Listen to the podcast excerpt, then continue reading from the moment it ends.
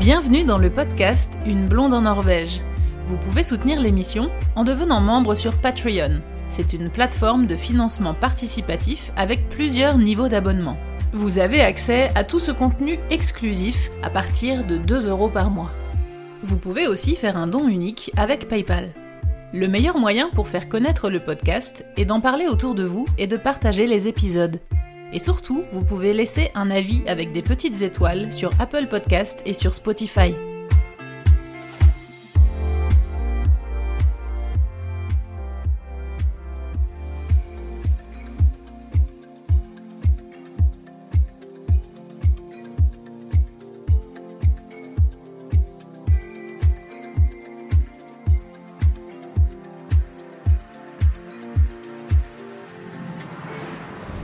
En tous les cas, par rapport euh, à la neige, si vous venez euh, ici au printemps, euh, vraiment prenez un peu de tout, prenez des affaires aussi de neige et, emmenez aussi vos, petits crampons si vous en avez qui viennent se mettre au-dessus des chaussures comme je vous ai montré plusieurs fois dans certaines de mes stories. Et j'ai expérimenté justement aux vacances de Pâques cette transition entre printemps et été qui qui fait que qu'elles sont un peu bizarres ces vacances de Pâques parce que on est vraiment euh, à l'intersaison donc il n'y a plus euh, les grosses neiges comme aux vacances d'hiver où on peut faire du ski partout, euh, mais c'est pas encore le printemps, euh, le gros printemps 20 degrés ou 15 ou 20 degrés. On est vraiment entre les deux et du coup au niveau des promenades ça peut être un petit peu compliqué. Là à Pâques j'étais dans une région qui s'appelle Val et on a fait des promenades en montagne. C'est pas de la haute montagne hein, mais on était à je sais pas, 1000, 1000 mètres, je crois, 1000, 1000 mètres, 1100 mètres. Et en fait, c'était pas super euh, pratique pour se déplacer parce qu'à un moment, on a voulu aller se promener euh, sur un chemin et en fait, euh, comme il faisait plus assez froid, euh, la, neige commençait à fondre un petit peu, mais il y en avait encore euh, une grosse épaisseur. Et du coup, quand on passait à pied, on s'enfonçait carrément, mais jusqu'aux genoux, voire plus. Enfin, c'était un petit peu compliqué. On faisait quelques pas, on s'enfonçait pas, on avançait, puis hop, d'un coup, on s'enfonçait. Donc, c'est impossible de marcher dans ces conditions-là.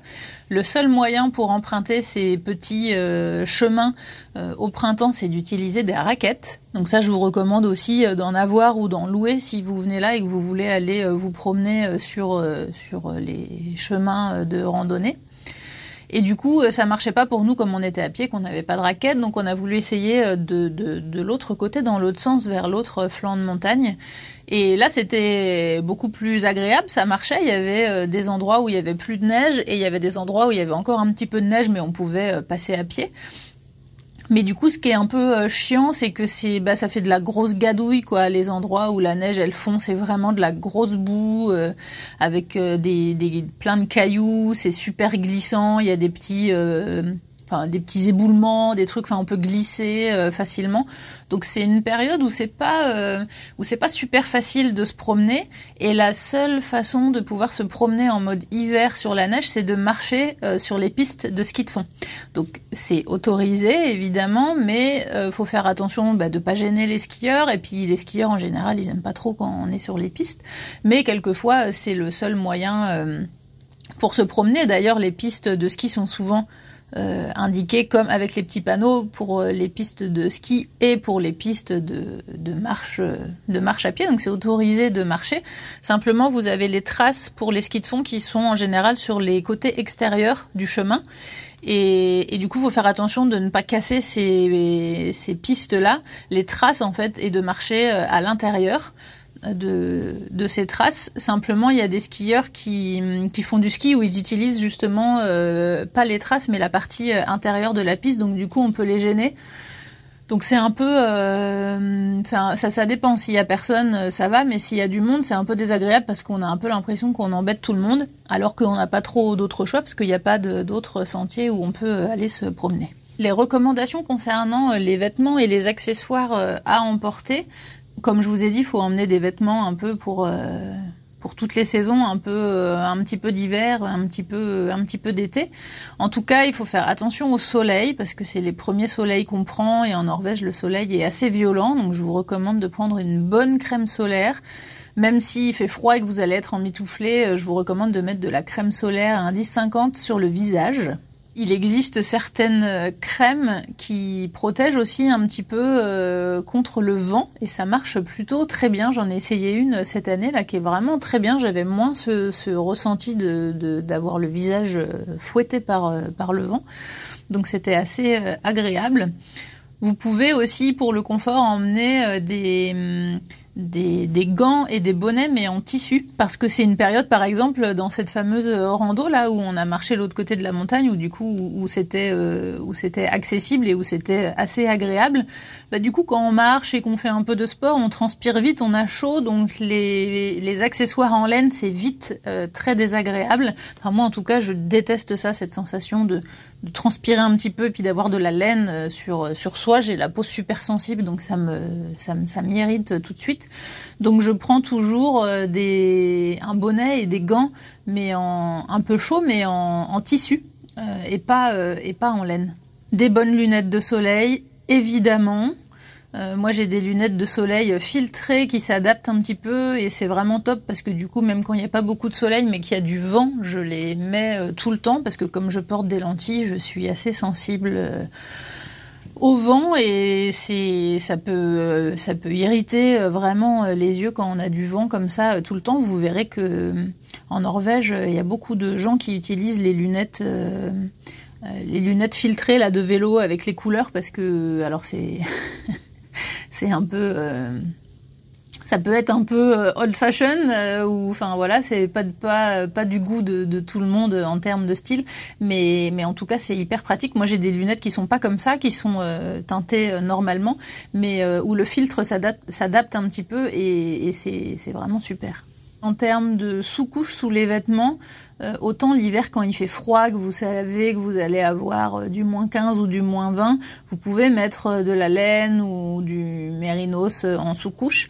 Mais encore une fois, au printemps, si vous savez que vous allez transpirer un petit peu ou si vous n'êtes pas sûr d'avoir trop froid ou trop chaud, je vous recommande de mettre des sous-couches en coton. Moi, je mets des, des leggings en coton sous mes pantalons de randonnée et c'est parfait. Ça peut être aussi euh, pratique d'avoir des vêtements, euh, des survêtements de pluie, tout comme l'été, hein, c'est en, toute saison. Mais autant, c'est vrai que l'hiver, si vous avez des vêtements euh, un peu de, de, ski, bon, c'est c'est bien imperméable par définition. Mais si vous êtes habillé un petit peu plus en mode automne ou si vous avez un automne, printemps, un, un pantalon de randonnée un petit peu moins épais, qui va pas forcément être imperméable. Euh, du coup, s'il pleut ou s'il neige, vous allez vite être trempé. Donc un petit pantalon de pluie euh, classique et puis euh, un, un kawaii ou un manteau bien imperméable à toujours avoir sur soi en toute saison. Et puis évidemment des bonnes chaussures de marche bien imperméables. Je vous en reparlerai un petit peu plus longuement dans l'épisode sur l'été, mais euh, c'est pareil, en toute saison, je recommande que ce soit euh, printemps, été, automne, hiver en Norvège d'avoir des chaussures bien imperméables. Euh, parce que euh, en fonction des régions dans lesquelles vous allez aller, vous allez avoir plus ou moins euh, de pluie. Et puis lors des, des promenades, des randos, c'est quand même relativement humide un peu partout, même l'été quand il fait beau et chaud. C'est moi le peu de fois où je suis partie faire des, des marches ou pas forcément des grandes randonnées, hein, mais des promenades en, en petite basket ou en, en basket basse je suis presque tout le temps revenue avec euh, de la gadoue ou de la boue euh, jusqu'au-dessus de la cheville. Donc euh, c'est vrai que j'utilise presque tout le temps maintenant des chaussures montantes. Déjà, je trouve que c'est plus agréable, que ça tient mieux les chevilles. Je sais que tout le monde n'apprécie pas, mais en tout cas par rapport au, au terrain que vous allez rencontrer lors de vos promenades et lors de vos randos en Norvège, je vous recommande des chaussures montantes par rapport à la période à laquelle vous allez venir en Norvège, il faut faire euh, attention par rapport aux saisons. Vérifiez bien euh, les, les dates d'ouverture euh, des routes que vous voulez emprunter ou des lieux que vous voulez visiter parce que il y a pas mal, mal d'endroits qui qui n'ouvrent que l'été. Par exemple, la fameuse route des trolls ouvre en fonction de, l'enneigement entre euh, fin mai et début juin, mais c'est déjà arrivé qu'elle n'ouvre que mi-juin, euh, enfin peut-être pas mi-juin, mais si le 10 ou le 10 ou le 15 euh, parce qu'il y avait encore trop de trop de neige. Il y a beaucoup de restaurants ou de lieux vraiment touristiques qui n'ouvrent que pour la pleine saison, des musées aussi. certaines églises en bois debout aussi ne sont pas ouvertes hors saison. Donc si vous planifiez euh, vraiment votre séjour, euh, vérifiez bien les dates parce qu'au printemps, souvent les gens se font avoir et tombent sur euh, des restaurants ou des lieux à visiter qui sont fermés.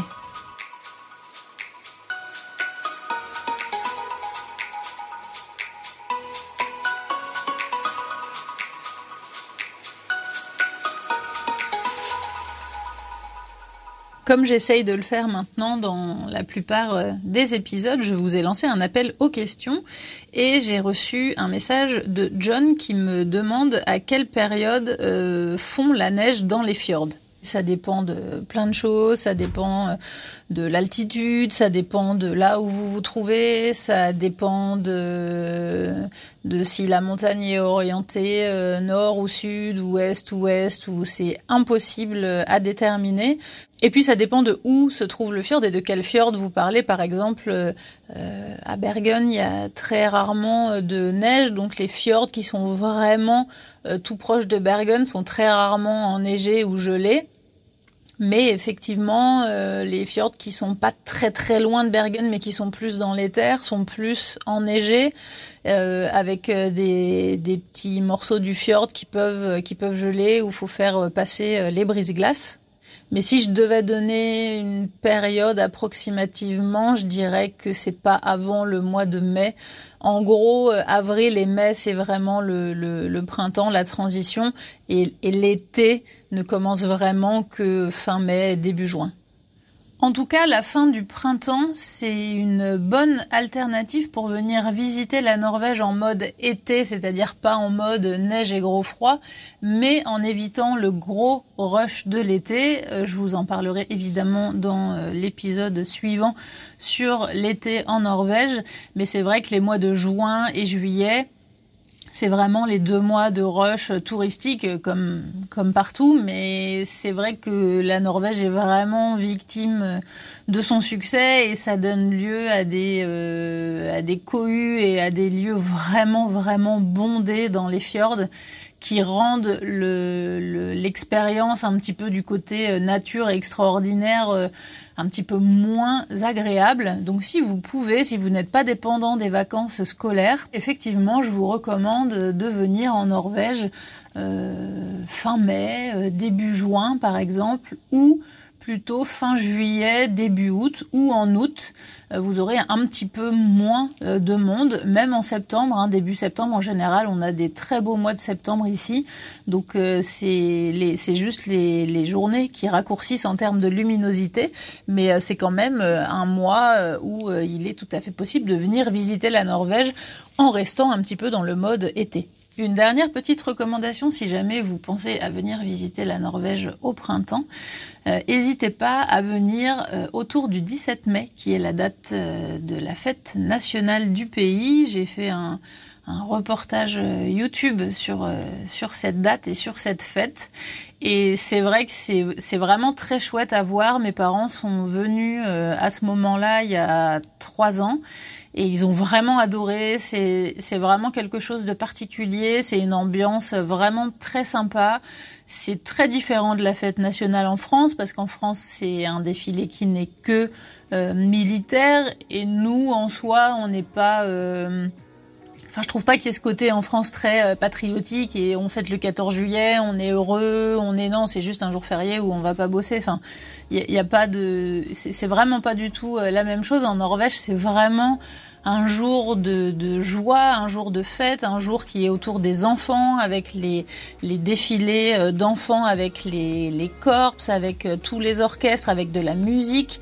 Les gens portent leurs bunades, avec les bunades de toutes les régions, donc c'est très coloré, c'est très festif, c'est vraiment très très sympa à faire, donc c'est un c'est un, moment qui, est vraiment, euh, je, pense, euh, à découvrir. Et quand mes parents étaient venus à cette période-là, on en avait profité pour faire euh, un tour dans les fjords. En gros, je leur avais fait faire un petit peu le, parcours que je recommande dans le dans le e-book que j'ai fait sur entre Oslo et Bergen pour aller visiter les fjords. Et c'était une période vraiment très sympa. On n'avait pas chaud en mode, on n'était pas en t-shirt et en short, mais c'était très agréable. Les fjords n'étaient euh, n'était pas du tout ni gelé ni enneigé, c'était vraiment en mode printemps. C'était très sympa, donc euh, c'est un, un, bon moyen de découvrir la culture norvégienne et d'éviter un petit peu le gros rush de l'été. Retrouvez la suite et fin de cet épisode en bonus sur la page Patreon. Vous avez accès à tout ce contenu exclusif ainsi qu'à d'autres contributions à partir de 2 euros par mois. Retrouvez les épisodes sur toutes les applications de podcast et en format vidéo sur YouTube. N'hésitez pas à partager les épisodes et à laisser un commentaire sur Apple Podcast ou sur Spotify. Merci à Louise, Eddie et tous les autres contributeurs qui soutiennent l'émission sur Patreon. À bientôt!